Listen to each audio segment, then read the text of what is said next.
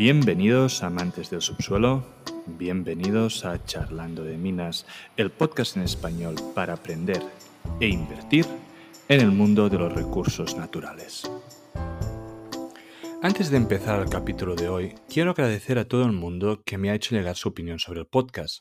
La verdad es que el programa está gustando mucho y la audiencia lo encuentra muy educativo e interesante, sobre todo la posibilidad de escuchar entrevistas en español de empresas mineras, que es una de las razones por las que empecé este podcast. Mi idea es poder seguir con el proyecto y entrevistar cada vez a más empresas y más grandes. Por eso os pido que desde la plataforma que lo escuchéis deis me gusta, suscribiros, comentad y compartir para que el podcast, mediante los algoritmos del programa, pueda llegar a gente que aún no conoce el proyecto de Charlando de Minas. Con el capítulo de hoy vamos a empezar una serie de capítulos dedicados a la inversión basada en la electrificación y hacia dónde se dirige el mundo que conocemos. Todo apunta a que vamos hacia un futuro basado en la transformación energética, a una sociedad más verde, con coches eléctricos, del Internet de las Cosas, de las cosas inteligentes, de un aumento de la comunicación y en general hacia un mundo global basado en la electrificación. En esta serie de capítulos vamos a intentar hablar de todas las materias primas envueltas en esta transformación y hoy empezamos con la que considero que es la clave de todo, que es el cobre. Primero vamos a hablar de qué sirve el cobre y cómo se obtiene, describir la oferta y la demanda del metal a día de hoy y al futuro. Si aún no estás invertido en el cobre, tenéis que tener en cuenta que el metal lleva un gran rally.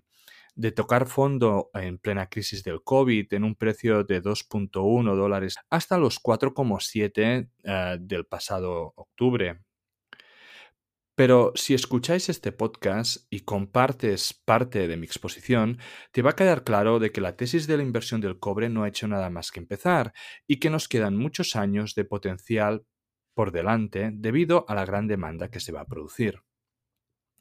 Primero, un descargo de responsabilidad, como siempre que hacemos pues, una tesis de inversión en un metal en concreto. Este podcast no es un consejo de inversión, Ah, como he dicho anteriormente, este podcast es un reflejo de mi camino aprendiendo en este mundo.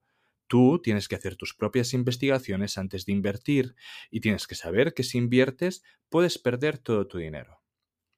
El cobre es un metal conductor, maleable y dúctil. La humanidad lo ha minado y usado desde su descubrimiento, siendo clave en algunas etapas de la humanidad cuando por ejemplo lo mezclaron con estaño para iniciar la edad del bronce 2500 años antes de Cristo. En las eras modernas, el cobre se ha usado en múltiples campos, pero es en la electricidad y en todos sus derivados donde ha sobresalido, saliendo siendo el mejor metal conductor solo superado por la plata. La diferencia con otros metales es que el cobre puede reciclarse sin perder el material y las propiedades que lo hacen tan especial. Para entender toda la cadena de valor, vamos a explicar el proceso desde la extracción del metal hasta que esté procesado para su uso industrial. Geológicamente, el cobre se puede encontrar mayormente en cuatro tipos de depósito, en forma de sulfonados, carbonatados, silicatos y en forma de óxido de cobre, siendo el depósito sulfonado ah, con el mineral de calcopirita porfirina uno de los más comunes. Hay dos fuentes de cobre que vamos a analizar. La primaria es el cobre que se extrae y que proviene pues, de la extracción de la mina y la secundaria que proviene del reciclaje. Si nos centramos en el proceso de minado, el cobre se extrae del mineral usando uno de los tres métodos clásicos, que son la extracción con una mina a cielo abierto, con una mina bajo tierra o a través de la disolución del metal, siendo las minas de cielo abierto las absolutamente predominantes. Después de minarse, el material tiene que ser concentrado. La primera concentración se realiza mediante flotación del material triturado, que permite una primera concentración llegando alrededor del 30%. La segunda concentración se realiza mediante el proceso de fundido para llegar a una sustancia llamada mate, que es una mezcla de cobre y sulfuros, donde la concentración del cobre se encuentra entre un 50 y un 70%. El mate es refinado una primera vez para llegar a unos blisters de cobre con una pureza alrededor del 99%, pero estos, si es necesario para su uso, pueden ser refinados otra vez para llegar a una pureza del 99.99. En el caso de la extracción de disolución o oxidación, se realiza con mineral de baja concentración a través del procesado de extracción seguido de una electrodeposición. En 2019 se contabiliza que solo el 16% del cobre es minado mediante disolución.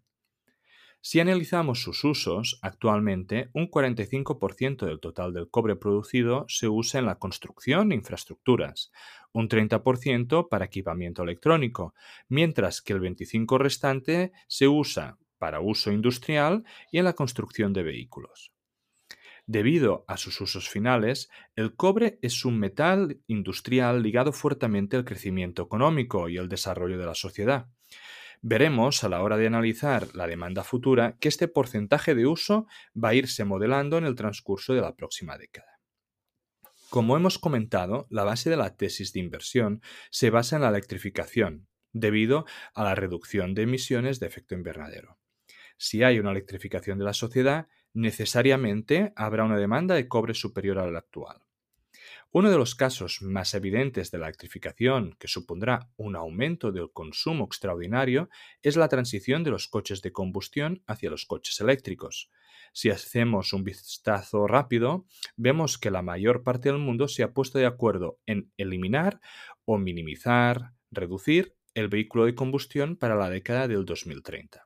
Por ejemplo, Europa dice que a partir del año 2035, todos los coches nuevos que sean vendidos no tendrán emisiones. Serán automóviles 100% eléctricos y o de pila de, de combustión de hidrógeno. En el Reino Unido dijo que prohibiría los coches de combustión para el 2040. En Estados Unidos, Joe Biden ha anunciado una propuesta para que el 50% de los coches nuevos en Estados Unidos sean de cero emisiones en el 2030 mientras que el estado de Massachusetts ha anunciado su intención de prohibir la venta de automóviles nuevos alimentados por combustibles fósiles tradicionales para el año 2035. Si nos movemos hacia el sureste asiático, China está estudiando obligar que a partir del 2035 todos los vehículos nuevos que se vendan dentro de sus fronteras sean electrificados. El objetivo es lograr que para el 2035 el 50% de los vehículos nuevos sean eléctricos a baterías con pilas de combustible o híbridos enchufables y el otro 50% se corresponda a híbridos convencionales. Ahora que ya vemos que tanto Occidente como Oriente están dispuestos a realizar la transición hacia este vehículo, estudiaremos qué supone el consumo de cobre. Un coche convencional tiene entre 9 y 20 kilos de cobre, dependiendo de qué tan electrificado o automático sea, mientras que el coche eléctrico tiene 90 kilos de cobre. Esto supone entre 4 y 10 veces más cobre que un coche convencional. Para que os hagáis una idea, si subimos las dimensiones, ¿no? un autobús eléctrico tiene la friolera de 400 kilogramos de cobre. Por lo tanto, nos encontramos delante de un aumento significativo de la demanda, solo pensando en los vehículos eléctricos. Pero claro, los coches eléctricos deben recargarse, ¿verdad? Por lo tanto, deberíamos incrementar de forma significativa la construcción de puestos de recarga y de la red eléctrica, ya sea en casa o en puntos de recarga en la red de carreteras. Adicionalmente, la transición ecológica hacia un mundo de cero emisiones supone la transición de energías de combustible fósil a energías verdes o renovables. Si comparamos las necesidades de cobre por megavatio entre las diferentes plantas energéticas, vemos que la combustión necesita 1.1 toneladas de cobre por megavatio, mientras que las fotovoltaicas requieren 5 toneladas, las eólicas de tierra 4 y las eólicas de mar 9 entre 4 y 9 veces más, un aumento significativo. Sobre la transición energética no vamos a entrar en detalles, pero por las noticias podéis ver claramente un aliamiento universal, incluyendo Estados Unidos, China y Europa, hacia la reducción de emisiones, donde eh, ponen especial hincapié a la generación de energía mediante fuentes menos contaminantes, cerrando centrales de carbón y promoviendo las energías verdes o de transición. Diferentes publicaciones apuntan que para el 2030 se estima que las energías renovables puedan sobrepasar el 30% de la energía mundial, por el 18 actual. Como la demanda de energía aumentará, para llegar a este 30% mundial, las energías renovables en términos absolutos deben cuadriplicarse. Así que ya podéis ver otro aumento significativo de la demanda de cobre. Y evidentemente, esta energía se debe transportar, haciendo necesario la construcción de nuevas redes eléctricas de distribución. Pero no debemos pensar solo en el mundo occidental, sino la próxima década habrá muchos países que están pobremente electrificados que querrán electrificarse, y eso supondrá un consumo de cobre importante, ya que no será mejorar solo infraestructuras, sino crearlas. Actualmente en el mundo hay una demanda superior a los 30 millones de toneladas, y según diferentes fuentes consultadas se espera que la demanda de cobre suba un 13% anual hasta 2030. Dentro del mundo, quien más cobre importa y consume es China, debido a su crecimiento, a su desarrollo de electrificación y a su puesta por controlar las materias primas que jugarán un papel clave en el futuro de la sociedad. Una vez tenemos claro las demandas futuras, vamos a ver cómo estamos hoy, cuánto cobre nos queda, quién lo mina, produce y refina. En el 2019, en el mundo se minaron aproximadamente 21 millones de toneladas de cobre, siendo Chile el máximo productor con casi 6 millones. Las fundiciones generan 20 millones de toneladas, siendo China el productor más grande con 9 toneladas, y las refinerías generan 24 millones, que incluyen los 20 de las fundiciones y 4 de reciclaje, siendo China otra vez el mayor productor con 10. En 2019 se produjeron 24 millones de toneladas de cobre refinado y se usaron 24.4 millones, indicando que no se produce un excedente de producción de cobre. China fue el máximo consumidor, usando el 50% del cobre mundial, con 12.7 millones de toneladas. Con unos números así nos preguntamos si nos vamos a quedar sin cobre en el planeta. La respuesta es que Difícilmente. El cobre es un metal muy abundante en la Tierra, mucho más que los otros metales preciosos como el oro, la plata o el platino, pero menos abundante que el hierro y el aluminio. Aunque solo se minen 21 millones de toneladas, las reservas económicamente minables son 870 millones y las identificadas son 2.100 millones. Se espera que aún queden más del doble de reservas por descubrir, y normalmente se descubren más reservas de las que se minan. Por poner un ejemplo, del 2009 al 2019 se minaron 202 millones de toneladas, pero las reservas en este periodo crecieron a 303, reflejando que hay metal y que éste puede ser descubierto y minado con la inversión adecuada. Estas reservas no cuentan el cobre que pueda venir de fuentes secundarias, cuyo porcentaje irá aumentando a medida que pasen los años. Si nos centramos dónde se encuentra el material, en cuanto a reservas identificadas, a día de hoy se encuentra mayormente en América, con un 40% en Sudamérica y un 25% en Norteamérica. En cuanto a las reservas por descubrir, se espera que las zonas más grandes sean América y Asia, con unas reservas parecidas superando el 60% del total por descubrir. Si miramos en la producción de fundiciones y refinado, China ha ido aumentando su producción, mientras que América ha ido reduciéndola, haciendo que China sea en diferencia el máximo importador, fundidor y refinador de cobre, unas cinco veces superior al segundo país. Lo que vemos claramente con estos números y lo que os contaré a continuación es que el rol potencial de América y Asia más concretamente Suramérica y China, como jugadores principales del mercado del cobre, tanto en el presente como en el futuro. El minado de cobre ha ido aumentando de forma gradual desde medianos del siglo XIX, experimentando un salto a medianos del 2010. En número estamos diciendo que medianos del siglo pasado producíamos 2 millones de toneladas para alcanzar los 12 alrededor del 2010 y superar los 20 millones actuales. El reciclaje también ha aumentado de forma gradual, de ser negligible a finales de la década de los 90 para alcanzar los 4 millones de toneladas actuales.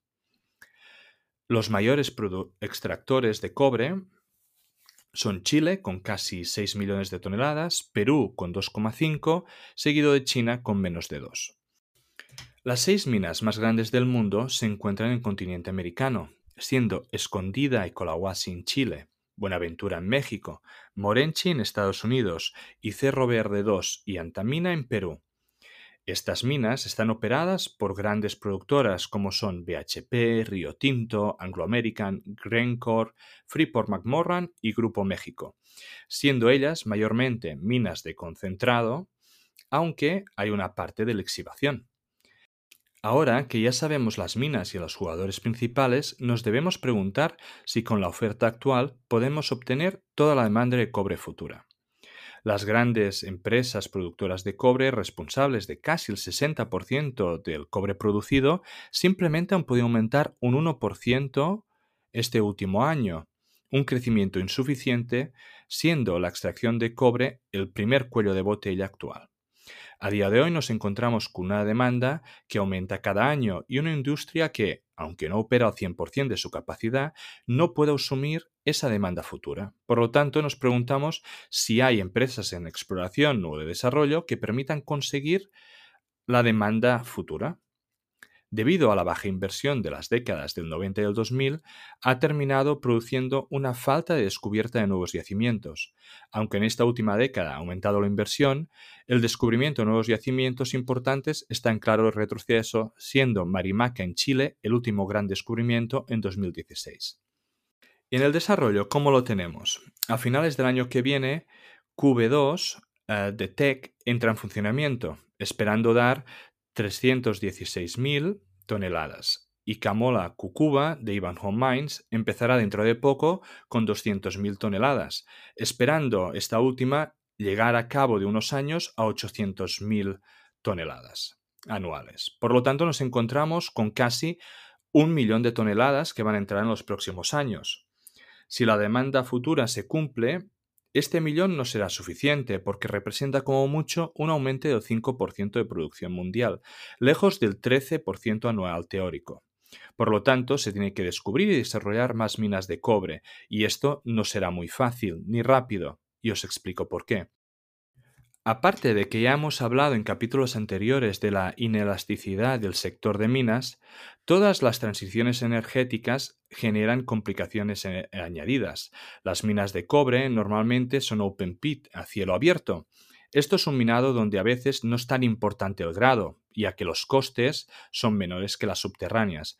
Pero esto está cambiando, ya que el precio de la energía se está disparando. Al tener un grado menor, se tiene que tratar mucha más roca para conseguir el mismo cobre. Esto es un proceso altamente energético y contaminante, provocando que los gastos de producción sean superiores debido a la inflación y al aumento del coste de la energía, y por lo tanto que el grado en las minas sea cada vez más importante. Todas las empresas que tengan proyectos de viabilidad que no tengan en cuenta elevados precios de la energía deberían ser revisados, ya que puede que algunos ahora no sean viables. Por otro lado, las minas a cielo abierto cada vez están medioambientalmente más mal vistas debido al daño y a la modificación del territorio. Ahora ya no solo se quiere cobre, sino cobre verde, ya que mucha inversión debe ser una inversión socialmente responsable, significados de las siglas ESG, y por lo tanto las minas deben reducir su contaminación y minimizar su impacto y modificación del territorio, y esto evidentemente tiene unos costes. Río Tinto ya dijo hace unos años que el futuro era minar bajo tierra, y estamos apuntando hacia esta dirección debido a que el minado es mucho más dirigido a altas concentraciones del mineral, reduciendo la huella de carbono en el tratado y reduciendo el impacto medioambiental del territorio. Otro factor es que la oferta puede verse alterada debido a incerteza o tensiones políticas. Por ejemplo, Chile y Perú, países mineros y productores más importantes de cobre en el mundo, se han encontrado recientemente con diferentes problemas políticos que han reducido o paralizado las inversiones, y algunas mineras han tenido que parar su producción.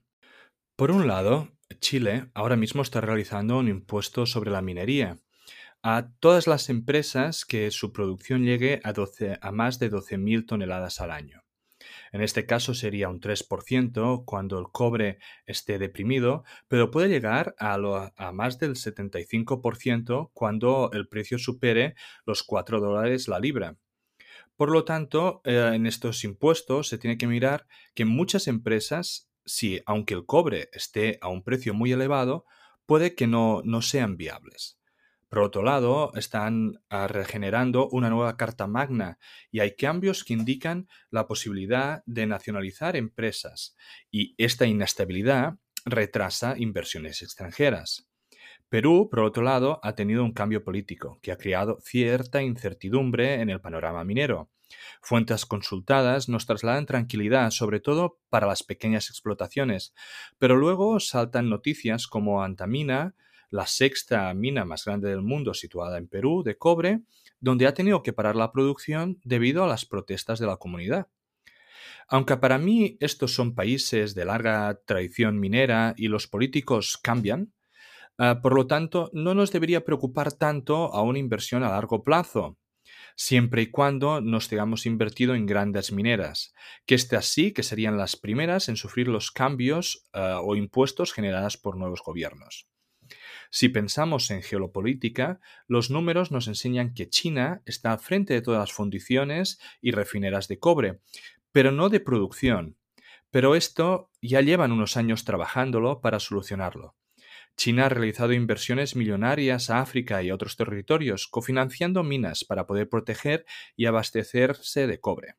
Un ejemplo es el grupo Xinjiang, que están en la mina de Kamalkulua, del Congo, que es una de las que se convertirá en una de las minas más grandes del mundo de cobre, o en Kukarupeki, de Serbia, que se convertirá en una de las minas de cobre más grandes de Europa. Como hemos dicho, el cobre es un metal ligado al crecimiento económico y evidentemente tenemos diferentes voces que no estarán tan positivos en cuanto a la inversión en este metal. Los argumentos en contra de la tesis del cobre son, por ejemplo, que a día de hoy el metal ya está a un precio competitivo, que a partir de 3, 3.5 dólares la onza ya es económicamente viable y da para generar nuevas minas. Otro argumento es que la demanda del 13% anual no real, que no se producirá la electrificación tan deprisa porque vamos a entrar en una crisis o un enfriamiento de la economía que va a frenar el crecimiento.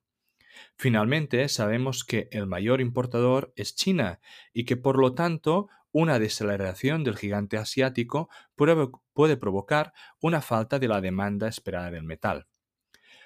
Puedo compartir parte de estos argumentos, pero mi opinión es que todos estos argumentos no se sostienen a medio o largo plazo.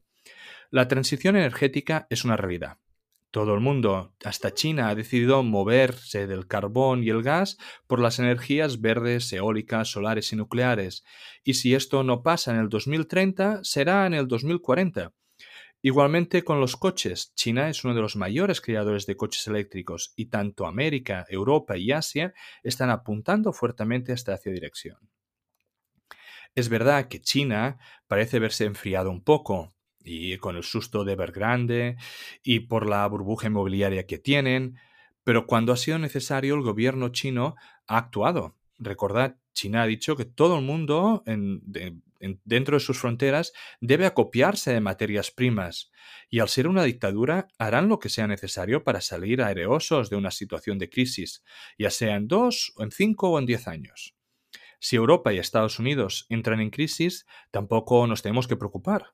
Tenemos ahora llegando millones y millones del Fondo de Recuperación y Resiliencia y que se van a usar para generar lugares de trabajo vinculados a la electrificación, y aunque suponga un aumento de la inflación, aún hará que se dispare más el precio del metal.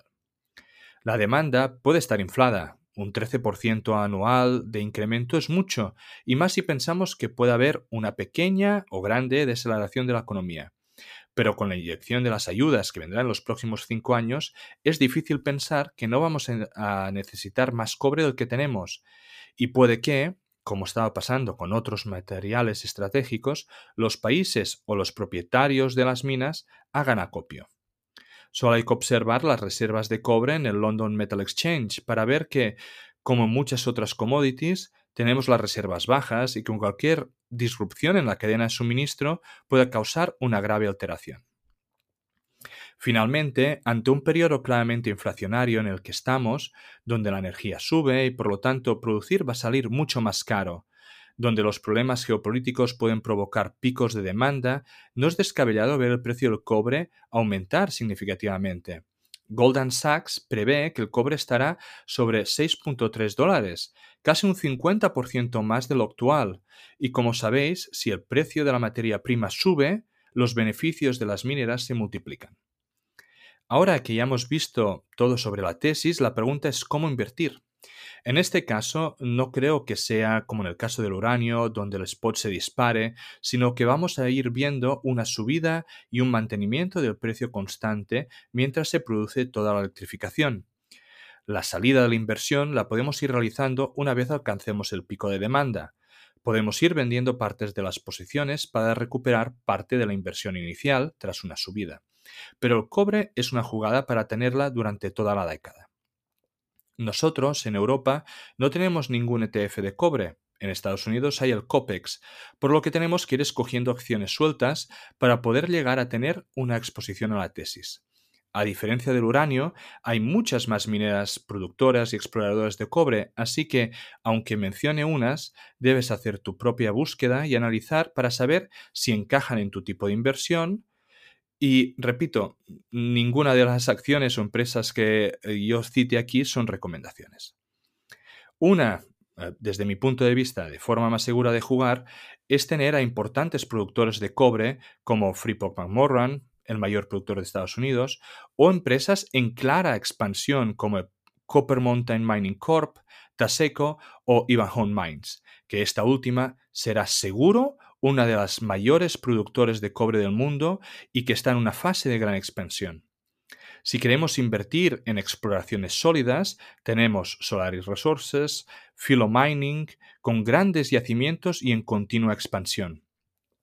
Marimaca, siendo el último gran yacimiento de alto grado de cobre, Surge Copper o Regulus. Si queremos invertir en una exploración con mayor riesgo, tenemos Playfair Mining buscando cobre en los países nórdicos o NGEX del grupo Lundin buscándolo en Chile. Si el valor del cobre se dispara, podemos aprovechar para invertir en empresas con alta deuda o altos costes, ya que éstas pasan a ser viables y su valor en el mercado puede revalorizarse bastante. Estas podrían ser Turquoise Hill, un proyecto de mina enorme y muy complicado con una deuda de igual tamaño, o Minera Tres Valles, con una gran deuda y que justo acaba de hacer una gran disolución para sobrevivir. Otra forma interesante de jugar a la inversión ah, del cobre sería invertir en Arubis, la fundidora y refundidora más ah, grande de Europa, situada en Alemania. Esta empresa es clave en el mercado europeo si el reciclaje del cobre va al alza. Espero que los conceptos y los argumentos hayan quedado claros en esta exposición. Ahora queda en tu parte si crees que el cobre es el material a invertir en las próximas décadas. Este podcast no deja de ser un relato personal de mi camino para aprender en el mundo de la inversión de las materias primas. En este podcast vamos a intentar sacar contenido educativo, entrevistas con empresas y tesis de inversión para que juntos podamos aprender de este fascinante mundo del subsuelo. Si crees que el contenido vale la pena, por favor dale me gusta, suscríbete al canal y compártelo. Soy Amadeo Bonet, bienvenido a Charlando de Minas.